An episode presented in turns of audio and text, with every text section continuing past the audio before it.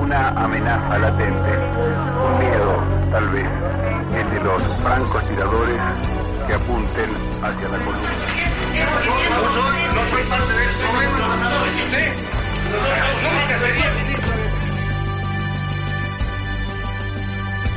El general García Mesa no es un cobarde. Eso lo saben todos.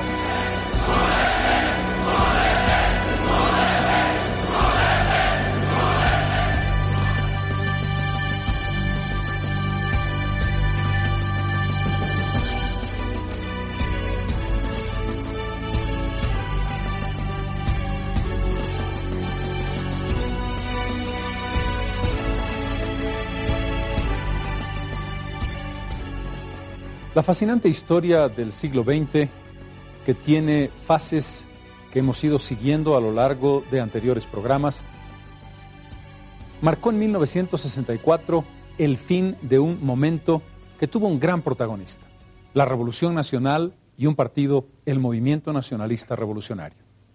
El 4 de noviembre de ese año termina un ciclo dramáticamente. Parecía irreversible Parecía que se terminaba una etapa que no volvería a reabrirse. Pero ¿quiénes habían sido protagonistas de ese golpe de Estado, el del 4 de noviembre del 64, que inauguraría 18 años que se han conocido como 18 años de dictadura en nuestro país, aunque como veremos tuvieron sus más y sus menos, tuvieron sus paréntesis, el momento de elecciones, de gobiernos democráticos, incluso de civilismo a ultranza, como en el caso de Luis Adolfo Siles Salinas. Los protagonistas de ese golpe de Estado eran hijos del nacionalismo revolucionario, habían bebido de sus fuentes ideológicas y si bien representaban una corriente militar y el reagrupamiento de varios partidos políticos tradicionales, en el fondo las ideas de un Estado poderoso, del control de la economía, con una planificación desde ese Estado, estaban fijas e inalteradas. El nombre de René Barrientos Ortuño surge de manera fundamental en estos años. Quien había nacido en Tarata y había comenzado en un convento, se convertiría en la figura fuerte de Bolivia durante media década. René Barrientos Ortuño, que comienza en esa pequeña, tradicional e histórica población cochabambina, una historia ciertamente fascinante.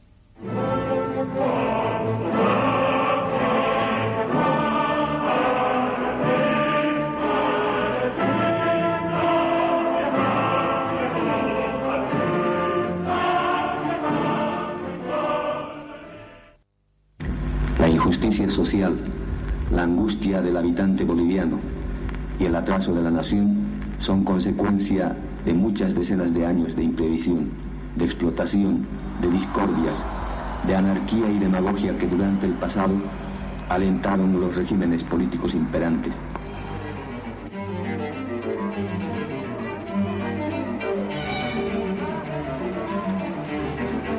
Esa voz estremeció al país durante casi cinco años. Es la voz del general René Barrientos Ortuño. Nacido en Tarata, un pueblo cuya historia está íntimamente ligada a la historia del propio país, Bolivia, un 30 de mayo de 1919. Barrientos, lo dicen quienes lo conocieron, quiso desde siempre un lugar especial en la historia y en el poder, y ciertamente lo consiguió. En una casa republicana de hermosos balcones de hierro forjado como otras muchas de esta ciudad, hoy venida a menos, nació René Barrientos, hijo de don César Barrientos y doña Ercilia Ortuño. Barrientos, niño, como otros muchos, pasa los años junto a amigos a los que no olvidaría, pero lo fundamental de Tarata para Barrientos está en un convento se llama San José de Tarata. Lo rigen los franciscanos. Allí estuvo un par de años, incluso vistiendo el hábito.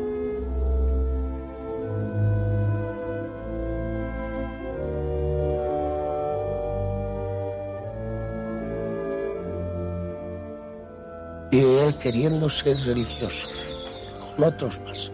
Pero como le dije antes, no pudo coronar eso.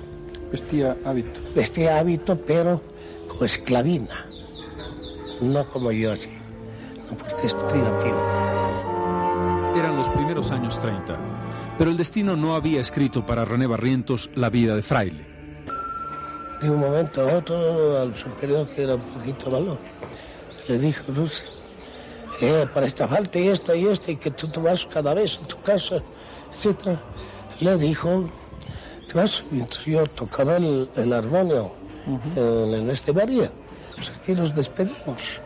Le dije, mira, mira, René, te va a ir bien, sigue siendo bueno, y ya tus tíos te llevarán a cualquier estudio. Yo me voy a ir al colegio militar, me dijo. El joven había trazado su camino y tenía expectativas, tenía su carácter. Él era un hombre inquieto desde su infancia. Siempre era un hombre fornido, era siempre mandón. Y cuando llegamos a la juventud, nadie le quitaba de la mente de que él iba a ser presidente. Incluso un pasaje me acuerdo aquí en el puente de Tarate cuando conversábamos, me decía, no, mira Alberto, no tenemos que quedarnos en el pueblo, dejaremos esto atrás. Ciertamente, el hermoso pueblo de Tarata le quedaba chico al futuro general. Quería ser presidente. En Tarata no lo iba a poder conseguir. En las cartas que le escribía al amigo, el joven René le contaba sus experiencias en La Paz, sus ilusiones hacia el futuro y, por supuesto, las confidencias íntimas y las preguntas sobre tal chica o tal otra, sobre aquella novia que quedó esperando en Tarata. Barrientos fue siempre, desde muy joven, un mujeriego empedernido. No lo dejó de ser hasta el día de su muerte. Las mujeres formaron parte esencial de la vida turbulenta de este hombre apasionado en todo, también en eso. Pero, ¿cómo era el carácter de Barrientos? Por lo menos sepamos cómo lo miraban quienes estuvieron cerca de él en diferentes etapas de su vida, desde la juventud hasta poco antes de su muerte. De carácter bueno, bueno, pero sí muy enérgico, como que había nacido para ser militar. Era buen amigo, pero era de un carácter fuerte. Incluso aquí en nuestras andanzas de chiquillos teníamos canchas donde jugábamos con pelota de, de trapo y era el mandón, este sí nadie, nadie lo paraba a él. Porque el general Barrientos era muy difícil de aceptar un error en ese momento, pero tenía la nobleza suficiente para que después de unas horas, alguna vez mediodía, lo llamara y le diría, bueno, esto, tienes razón. Era un hombre muy disciplinado, trabajador, de una entereza muy especial, y era íntegro en su forma de ser. No tenía esos meandros espirituales que muchas veces son los que dan a un hombre una sinuosidad en su manera de ser. Al contrario. Era excesivamente absorbente, monopolizador, no dejaba salir nada de sus manos y, y arrinconó a la vicepresidencia y doblegó o dominó en gran medida al Parlamento que decirte ir al campo, muchas veces nos llevaba a pasear en su avión, me sentaba en sus faldas, me hacía pilotear el avión, eh, como cualquier padre con su hija, pero súper cariñoso. Ese era Barrientos, todos coinciden. Enérgico, mandón, decía el amigo de la infancia. Un hombre seguro de sí mismo, absorbente y excluyente a la hora de la administración del poder. Quizás algo rudo, quién lo sabe. Hoy todos recuerdan al hombre en la perspectiva del mito,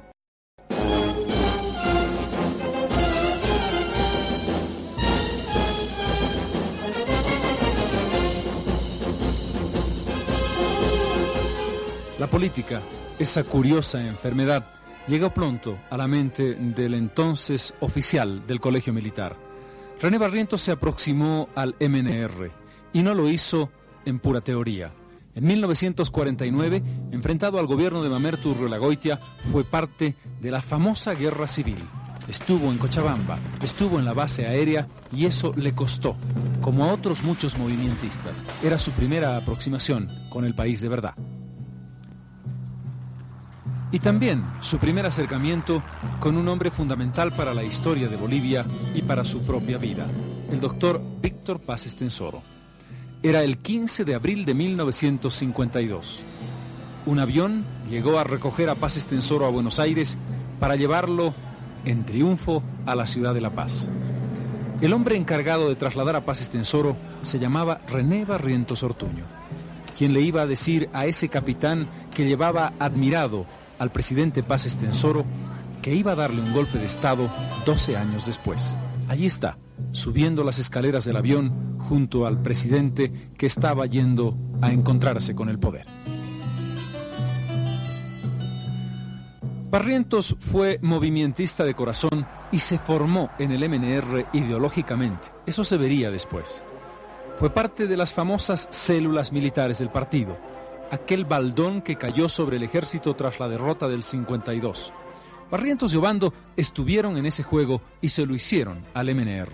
Pero también construyeron, sobre todo Obando, la fortaleza interna del ejército que sería capaz de derrocar al partido que parecía invencible.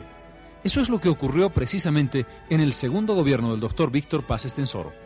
Entre 1960 y 1964 se preparaba la conspiración a la vez que la corrupción, las inconsecuencias y el exceso de ambición debilitaban a un partido que había llegado con todo el poder en 1952. Para entonces, el MNR no podía existir sin el ejército. Las milicias armadas de mineros y campesinos estaban lejos.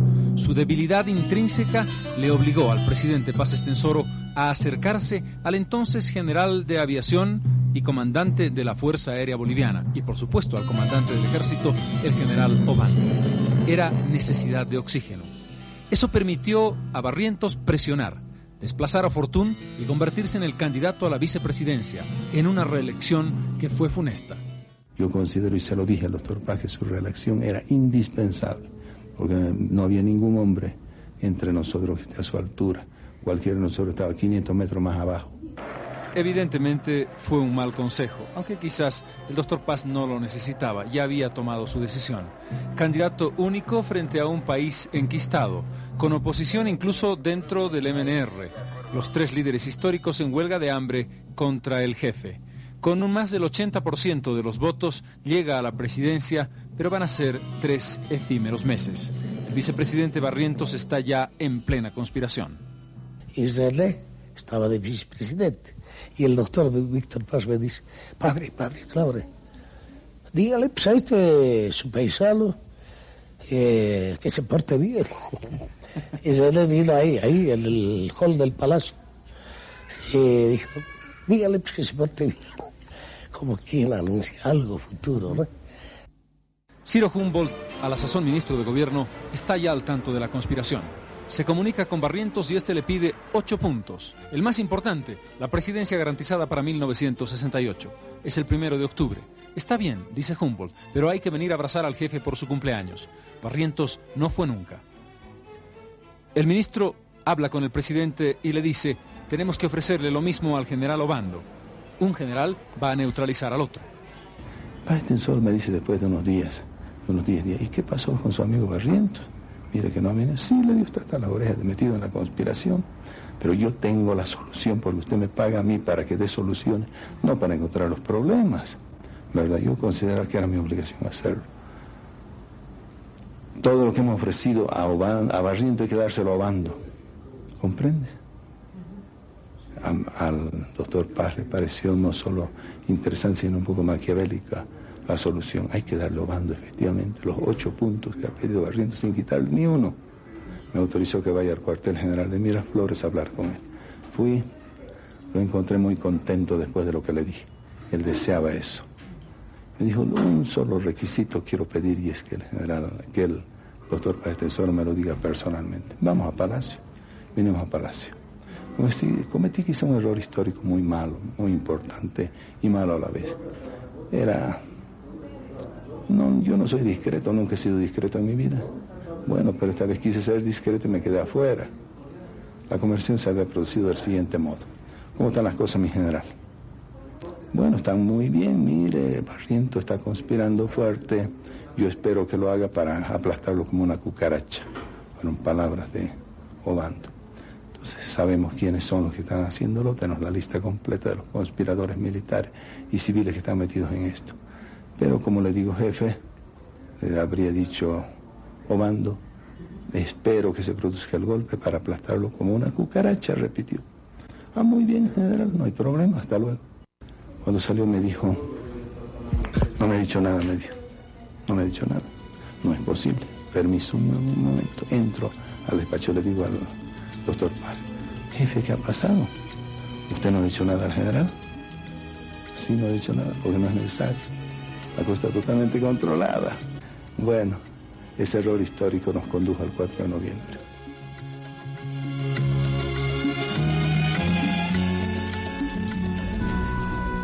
El convento no era el lugar de René Barrientos. Me voy a ir al colegio militar. Le dice a su condiscípulo que seguiría como fraile durante tantos años en ese claustro, bellísimo por cierto, del convento de Tarata.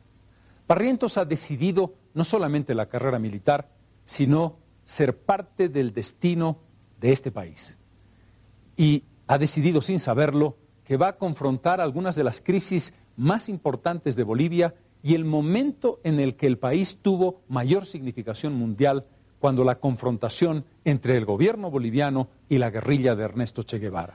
Todo eso, que probablemente el joven que salía de Tarata no intuía, sería parte de la historia que él escogió.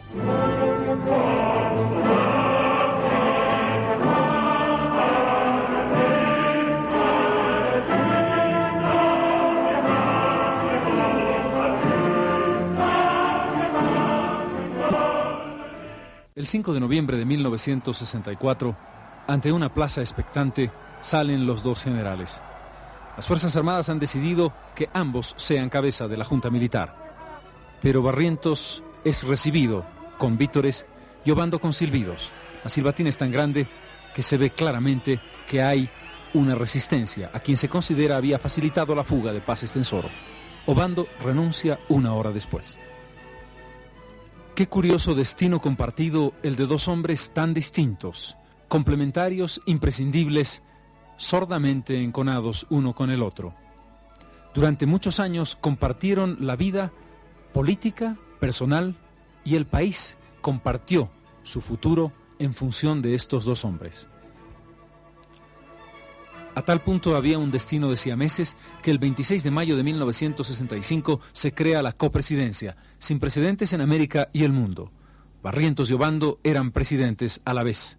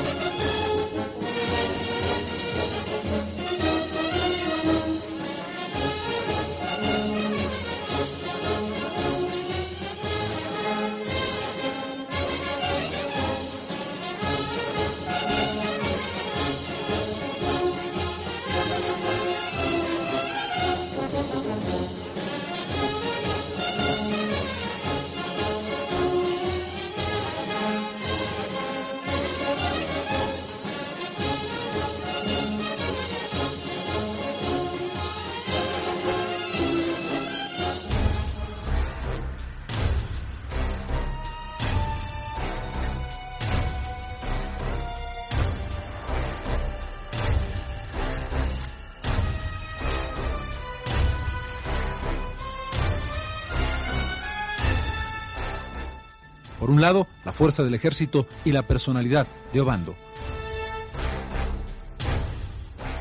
Por el otro, el carisma arrollador de Barrientos. El primero de enero de 1966, Barrientos renuncia, tiene que habilitarse a la candidatura presidencial. Durante seis meses, Obando es presidente. Luego vendría la presidencia constitucional. Finalmente la muerte, después un golpe de Estado y otra vez Obando presidente. Fue un tránsito curioso. Se conjuncionaron el hombre cerebral, sereno, eh, frío, llamemos así, que era el general Obando, hombre estudioso por naturaleza, y el hombre audaz, impetuoso, ferviente en la vocación de servicio que él había impuesto a su pueblo. Solo así yo creo que se puede consustanciar el 4 de noviembre en que el general Obando, que había sido el artífice de la reconstrucción de todas las Fuerzas Armadas después del 52, pero que le faltaba esa cuota, llamemos así, de ambición, ese valor propio del criollo y del hombre audaz, se conjuncionaron para llegar al 64. Era un gobierno militar, la Segunda República, el gobierno de la Restauración, como quiera llamársele. Esos ministros jóvenes que acompañaron a Barrientos y Obando terminarían muchos de ellos en cargos importantísimos en nuestra historia. Barrientos, qué duda cabe, era un hijo de la Revolución Nacional. Había bebido y aprendido su ideología. Se había formado con aquello de la nacionalización de las minas, la reforma agraria y el voto universal. Desarrollista en función de lo que eran en ese momento las corrientes en boga, no podía abandonar ni las ideas básicas del Estado poderoso y su fortalecimiento, ni aquella cuota de populismo que llevó a los movimentistas a la máxima cresta de la ola del poder respaldado por cientos de miles de bolivianos.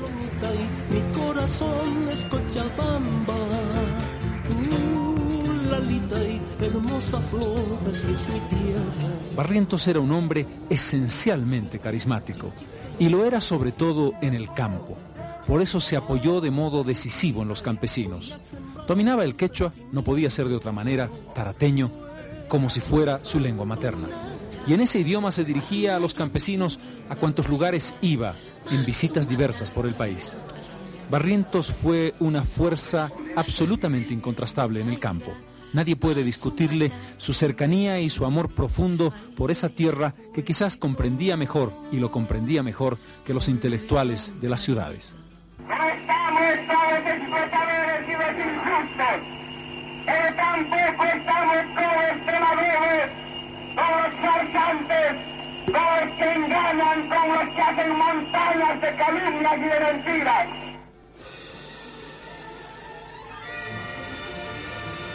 Era por tanto un hombre sin contraste posible. Su fuerza personal de vendaval lo arrastraba todo. Las Fuerzas Armadas, los civiles, Creó entonces el Frente de la Revolución Boliviana, FRB, con sus propias iniciales, René Barrientos. Allí estaban alineados sectores de la vieja rosca, el PIR. Lo habían apoyado incluso Hernán Silesuazo, Juan Lechino Kendo, Walter Guevara Arce. La ruptura vino muy pronto en los dos primeros. Guevara lo apoyó por mucho tiempo todavía. Pequeños partidos sin destino.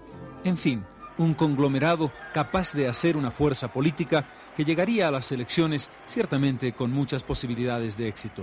Allí estaba, junto a él en la fórmula, un joven abogado. Eh, se dio el caso de dos personalidades totalmente distintas, con formaciones muy marcadamente diferentes, una civil, la otra militar, la militar que inclina un poco al autoritarismo, al centralismo, y la civil eh, con eh, la edición mía de los destierros, etcétera, que me inclinaba más hacia la, el cumplimiento de la ley, la solidaridad. Proscritos Paz Estensoro y Siles Suazo, el triunfo fue muy sencillo. Barrientos ganó con el 61% de los votos. Estaba en segundo lugar don Bernardino Bilbao Rioja, héroe de la Guerra del Chaco, representando a Falange Socialista Boliviana. Comenzaba un tiempo de una nueva hegemonía política.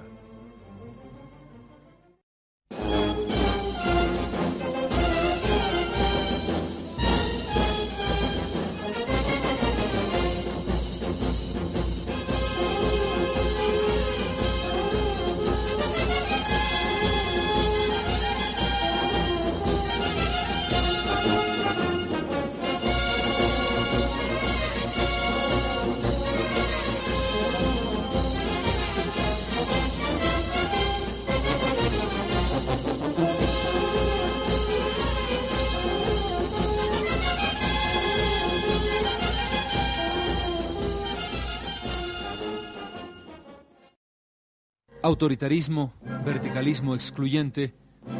Se olvida, cuando se habla de estos 18 años, que hubo un periodo constitucional entre 1966 y 1969.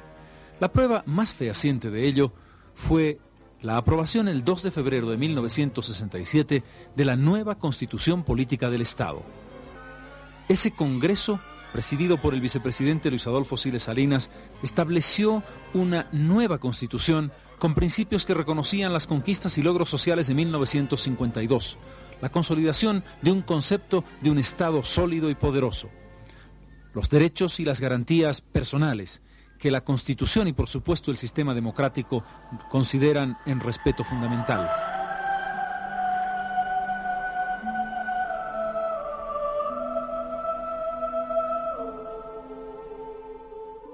Todos aquellos elementos, la separación de los poderes y una nueva práctica que incluía elementos de filosofía política, social y económica, estaban consagrados en ese texto. Aunque, hay que decirlo, el gobierno de Barrientos no se caracterizó, ley de seguridad del Estado mediante, Furmod y otras actitudes, por un respeto escrupuloso a los derechos humanos, precisamente.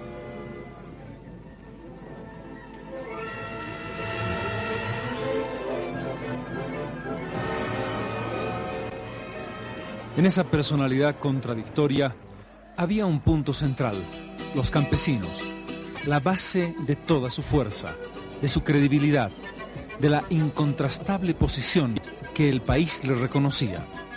Ese hombre que había descubierto un mecanismo extraordinario para unir el proceso revolucionario del 52 con la realidad predominantemente militar, el pacto militar campesino.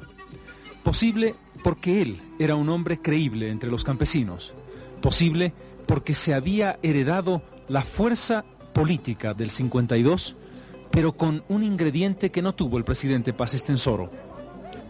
El carisma, la fuerza personal, el dominio del idioma que le permitía, con una tutuma de chicha en la mano, el brindar, el bailar, el charlar, como quien habla con un amigo cotidiano. Aquellos hombres sencillos que recibían las visitas en uno y otro y otro y otro lugar del país que quizás nunca habían visto antes un presidente y que quizás nunca más lo volverían a ver en su vida, encontraban una realidad diversa. No era difícil. Prebendalismo, pequeños regalos, pelotas de fútbol, camisetas, dinero, eran suficientes para establecer un vínculo que por entonces era la cooptación y la captura para el futuro voto, que por cierto nunca llegó. Yo creo que es el que más se ha dedicado a la cuestión campesina, ¿no? eso es indiscutible visitó todos los rincones del país, los recorrió en su totalidad eh, eh, y tenía eh, una angustia por el campesinado y vivía más con ellos que en las ciudades. eso hizo que el campesinado se sintiera alentado por ver a gente en lugares donde no llegaba un párroco o un médico de llegar al presidente de la República. Era un populista, la quinta esencia del populismo. ¿Quién sabe si podemos hacer algún parangón entre Belsu y Barrientos, por ejemplo? ¿Qué presidente o qué presidentes de Bolivia tuvieron su carisma? Es difícil saberlo en la distancia. Barrientos lo tuvo. En cambio, el general Barrientos no era ni nacionalista ni nada. El general Barrientos, el general Barrientos era gualaicho, un gualaicho de la política que aglutinó a su a toda la reacción, a todos los que estaban descontentos de la Revolución Nacional y que entonces se aglutinaron sin distinción de clases, sin distinción de partidos, sin distinción de creencias, bajo el impulso del imperialismo que vino aquí a encontrar en Barrientos a su mejor agente. No es para nadie un misterio que Barrientos estaba siendo, fue un instrumento de la CIA en Bolivia. Esos duros juicios de don Augusto Céspedes nos obligan a repensar la etapa histórica. Barrientos representaba en Bolivia un cambio que se había dado en toda América Latina. Tras la muerte de Kennedy, la hegemonía del Pentágono sobre el Departamento de Estado, la doctrina de seguridad nacional cuyo eje estaba en Panamá, el miedo pánico al comunismo y en particular al éxito de la revolución cubana llevaron a un trasvase de la democracia a la dictadura, de la democracia al verticalismo en nuestro continente. Y efectivamente, Estados Unidos vio en el general René Barrientos una pieza segura. Se vería muy poco después en el caso del Che Guevara. Bolivia era una pieza más en el ajedrez que el imperio poderoso del norte jugaba en su patio trasero.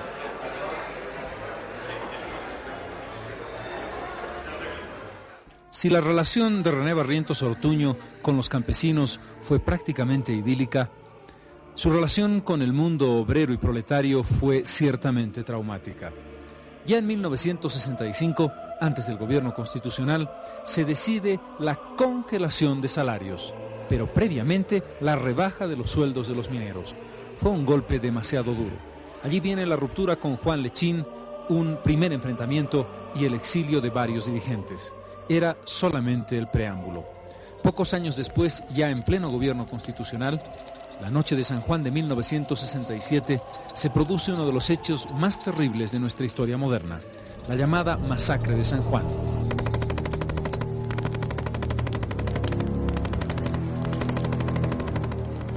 La excusa, un intento subversivo, un intento de apoyo a Ernesto Che Guevara, una mita para el mítico guerrillero. El resultado, más de 24 muertos y decenas y decenas de heridos. Las justificaciones, ciertamente ninguna.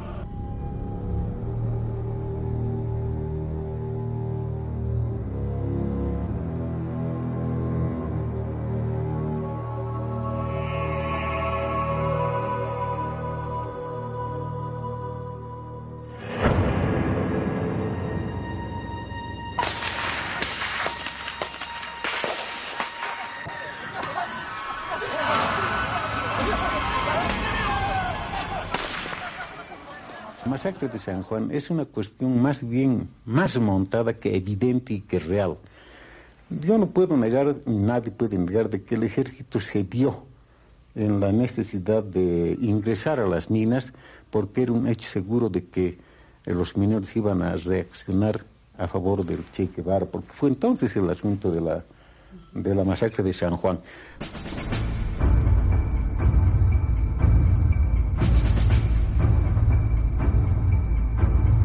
Pero la prueba de fuego del gobierno Barrientos fue sin duda la presencia de Ernesto Che Guevara en Bolivia. Nunca en nuestra historia el país había pasado a ser foco de atención mundial como en esta oportunidad. La guerrilla del Che que se desarrolla entre 1966 y 1967 define el destino del gobierno de Barrientos y el destino de toda una generación. ¿Cuál era la postura de Bolivia ante esa presencia? Los sectores idealistas de la izquierda como un proceso de liberación los sectores de las Fuerzas Armadas y conservadores como una invasión. Hay que decirlo. Ernesto Guevara era un extranjero y el ejército cumplía su papel al defender la heredad nacional ante esa presencia. Pero sin duda no era una presencia cualquiera. Estaba manejada por ideales, por una visión de mundo que en ese momento intentaba establecer una nueva conciencia, un proceso de revolución, de cambio y de liberación nacional e internacional. Barrientos se enfrentó al Che Guevara con el coraje que lo caracterizaba, igual que el comandante establecía una postura de verdadero Quijote en lo que fue una aventura perdida desde el primer día. La idea cubana de exportar la revolución no funcionó. El desconocimiento de la realidad del campesinado boliviano fue parte de los errores. El haber sido descubierto el movimiento guerrillero en plena preparación marcó también el final, que sería dramático. A pesar de ello, el Che Guevara generó bajas importantes y desazón en el ejército boliviano. Tuvo que venir el apoyo norteamericano a través del entrenamiento de los Rangers. Tuvo que revertirse después de meses lo que era una ofensiva guerrillera que preocupaba al país. Pero el cerco se fue cerrando y el Che Guevara no tuvo otra opción que un combate final. Allí se le enfrentó el capitán Gary Prado Salmón. Eran los últimos momentos del Che, entre el 7 y el 9 de octubre. Precisamente el día 8 llega una decisión que se toma en la más alta cúpula del gobierno de Bolivia. La decisión se toma después de una reunión que sostienen el presidente Barrientos, el comandante en jefe, general Alfredo Bando, y el jefe del Estado Mayor General, Juan José Torres. Son los tres hombres que toman la determinación de la ejecución. Barrientos se enfrentó en esos días con el mundo entero, con Fidel Castro, por supuesto, con quien tuvo una dura polémica a propósito de esos momentos difíciles, con el presidente de Gaulle, que pedía por la vida del teórico revolucionario Regis Debré, con una opinión pública mundial sensibilizada por la izquierda que estaba en ese momento en plena subida. El ejército boliviano, sin embargo, obtuvo un éxito incuestionable. Por un lado quedan los ideales enterrados junto a ese condotiero del siglo XX, como se autocualificaba Ernesto Che Guevara. Por el otro, quienes defendían por una parte una constitucionalidad formalmente existente y la soberanía nacional en el sentido clásico de la interpretación del término.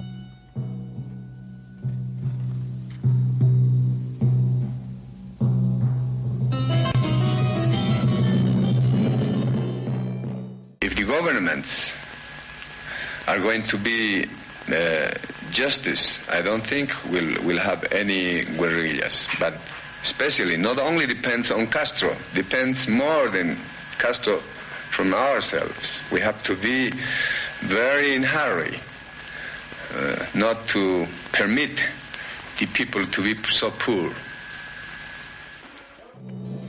El gobierno de René Barrientos Ortuño reflejaba el desarrollismo de los años 60, reflejaba la creencia de que había que crecer y crecer fuertemente, que no importaba el costo social de ese crecimiento. Las ideas cepalinas habían calado hondamente. Se hicieron progresos en el campo de la construcción, el boom de la propiedad horizontal, obras de infraestructura como la represa de Corani, por ejemplo, los caminos de penetración 1 y 4, elementos que mostraban una nación que estaba creciendo, sin duda, con un nivel de endeudamiento para entonces todavía pequeño, pero sobre la base firme de que era imposible el crecimiento económico sin inversión externa y una liberalización en la ley de inversiones. Se seguía, en definitiva, el modelo del último gobierno de Víctor Paz Estensor. El presidente Barrientos, que fue muchas veces implacable con sus enemigos, con quienes intentaron darle golpes de Estado, con los opositores, con los sectores más populares, que creó grupos de represión que funcionaron, si no con la virulencia del control político, con una acción implacable permanentemente, que exiló, que desterró, que apresó, tenía también la posibilidad de discursos de este carácter. La injusticia social la angustia del habitante boliviano y el atraso de la nación son consecuencia de muchas decenas de años de imprevisión, de explotación, de discordias, de anarquía y demagogia que durante el pasado alentaron los regímenes políticos imperantes, los partidos despechados y los instigadores del odio y del desacato. Si cae este gobierno, ¿cuál sería la alternativa? La cruel rosca, la misma que dominaba por el terror hasta el 4 de noviembre, otro peor como el castrista que eliminaría la libertad de culto y las otras libertades en un paredón, en las mazmorras o en el exilio de masas. Este gobierno cree en el bien, profesa la democracia, pero cree que sin orden, sin paz y tranquilidad, sin capital financiero y tecnológico, no podrán haber condiciones para la verdadera y duradera paz social.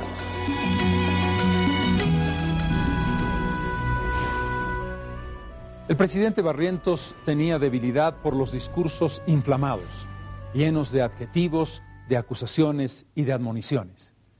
Era un hombre profundamente comprometido con lo que hacía y totalmente enamorado del poder. Hay quien dice que si hubiese sobrevivido más tiempo, las inclinaciones a la dictadura franca hubiesen sido mayores que la formalidad democrática. Esas son especulaciones. Barrientos dejó en su gobierno un conjunto de elementos de herencia que no podemos olvidar. Una democracia que en el fondo fue autoritarismo. La confrontación exitosa frente a un guerrillero que en la, historia dominó como mito el imaginario de Bolivia y el imaginario continental. Hoy, por supuesto, Barrientos es una figura que se ha ido diluyendo en el tiempo, pero que tuvo una personalidad dominante y que marcó el fin y el comienzo de una etapa histórica que no salió nunca del concepto de nacionalismo.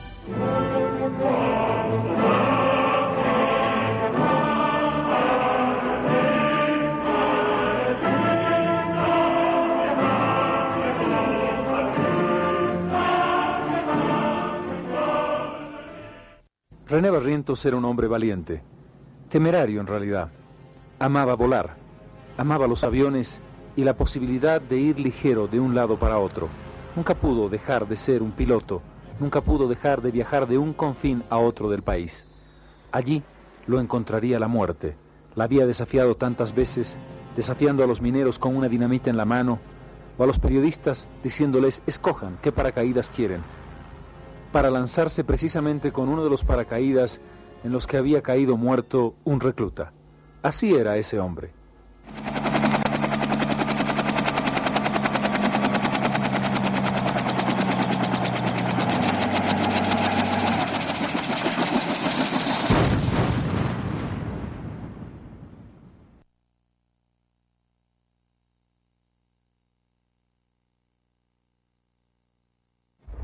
Aquí, en el lecho de este río, en un valle bastante amplio, a solo un kilómetro y medio de Arque, terminó la vida del presidente Barrientos. Su helicóptero partió del lecho del río y se estrelló 200 metros arriba contra un cable, cayendo a tierra e incendiándose. Pereció el presidente y sus dos acompañantes. Como único testimonio, esta cruz de metal, que está hecha sobre la base de las rieles del tren muy próximo, que está oxidada, originalmente tenía un color blanco. No hay una sola flor, no hay una sola leyenda ni una placa que recuerde ni al personaje ni al acontecimiento. Fue el 27 de abril de 1969.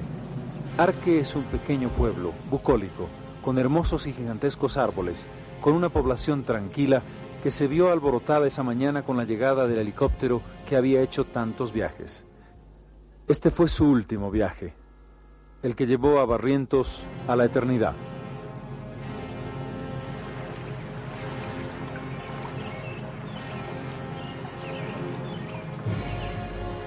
Arque, como otras muchas fechas en la historia de Bolivia, ha dejado muchas preguntas sin responder. ¿Fue un accidente?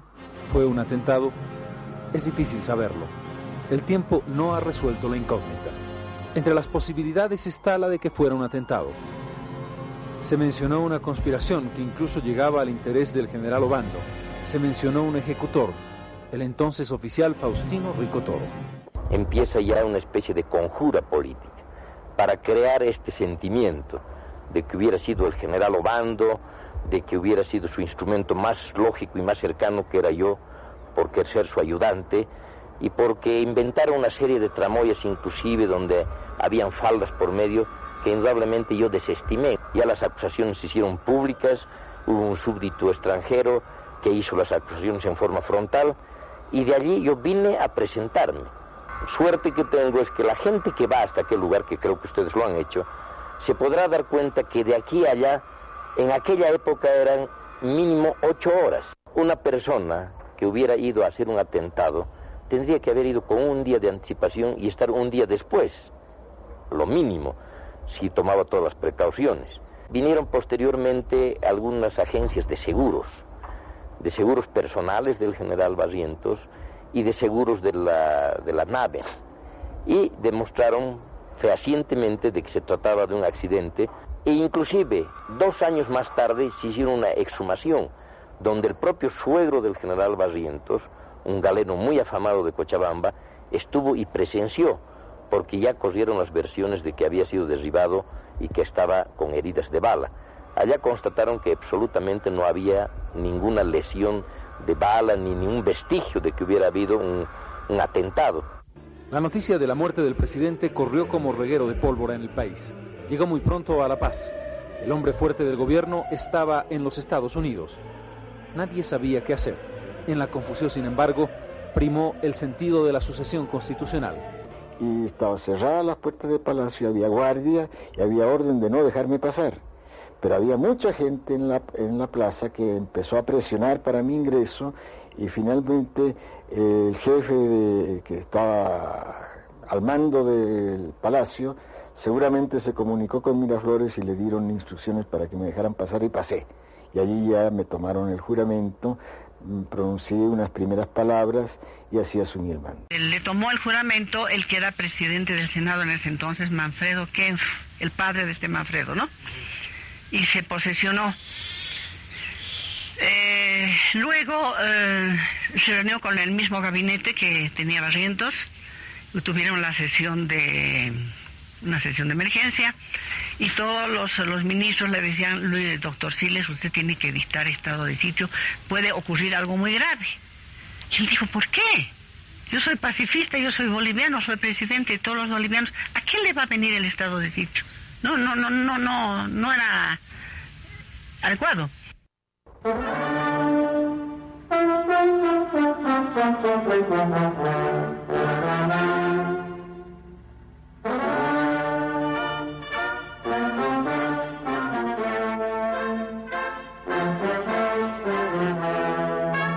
Pocas veces, quizás nunca, en la historia de Bolivia, la muerte de un presidente había causado tanto estupor, tanta pena y tanto fervor popular. Nadie puede negar, ni aquel que denoste más la figura de René Barrientos, que las multitudes que se volcaron a recibir el féretro, primero en La Paz y después en Cochabamba, no se habían visto por años en el entierro de un primer mandatario. Barrientos despertaba pasiones, las despertó también en el día de su entierro. El silencio de quienes nunca lo quisieron, el llanto, la desesperación, la soledad de quienes verdadera y genuinamente lo amaron. Barrientos, hombre de pasiones, fue también un hombre que había dejado como testimonio en su vida personal el amor y el desamor. Carmen Porro primero, en su juventud. Marta Cuellar después. Rosmery Galindo. Amores prácticamente simultáneos. Katia Rivas, que dice públicamente después de la muerte que era también parte de su vida. Diez hijos dejó el general Barrientos y más de 50 adoptados. La presencia y el testimonio emocional tuvo mucho que ver en su vida. Su generosidad, eh, me acuerdo mucho que él se acordaba siempre del el nombre de las personas, o sea, en una reunión muy grande donde conocí un montón de gente, por ahí se acordaba que alguien le había pedido un favor, que tenía un problema, cualquier cosa, se acordaba del nombre y del problema que esa persona tenía, como, como si lo hubiera visto siempre, ¿no? ¿Cómo te llamaba? Gorda.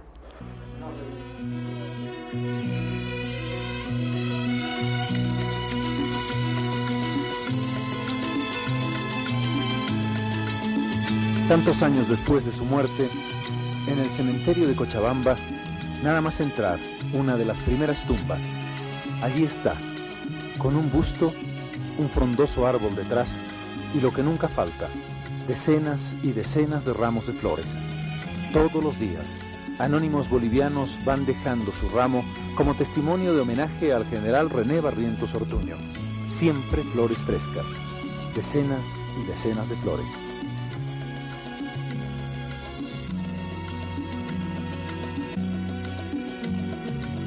Barrientos fue, como todos, un hombre de carne y hueso, con sus más y sus menos, turbulento, contradictorio, apasionado, justo muchas veces, injusto muchas otras. No fue, como hubiese querido don Fernando Díez de Medina, ese hombre casi estatua, un mito, un recuerdo, algo perfecto. Ciertamente no.